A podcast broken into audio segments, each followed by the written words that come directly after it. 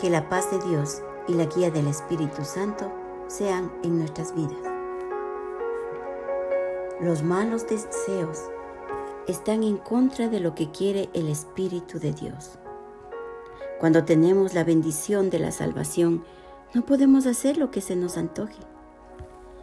En Gálatas 5, del 16 al 21, dice así, Digo pues, andad en el Espíritu y no satisfagáis los deseos de la carne, porque el deseo de la carne es contra el Espíritu y el del Espíritu es contra la carne.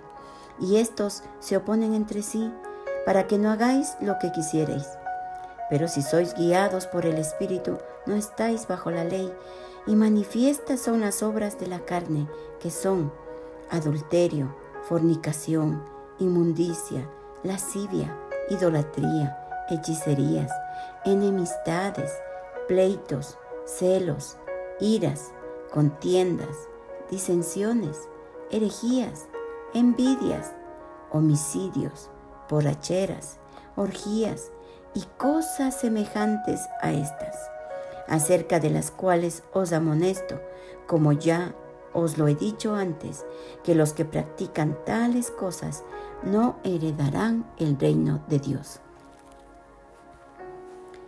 La salvación que Jesucristo nos ha dado es un tesoro y como tal debemos cuidarlo y no practicar ninguna de las obras mencionadas anteriormente.